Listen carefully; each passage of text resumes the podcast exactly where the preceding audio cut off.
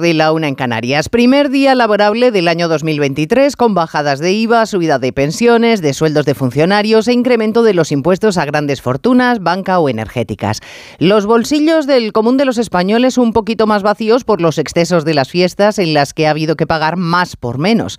2023 será, según el Fondo Monetario Internacional, un año duro por la desaceleración simultánea de Estados Unidos, la Unión Europea y China. La economía lo va a ser todo en este año que empieza, año electoral, en el que el Gobierno no solo va a tener que lidiar con los números, sino con la percepción generalizada recogida en las encuestas que hoy se publican de que es capaz de ceder sin límites ante los socios que le garantizan un minuto más en la Moncloa.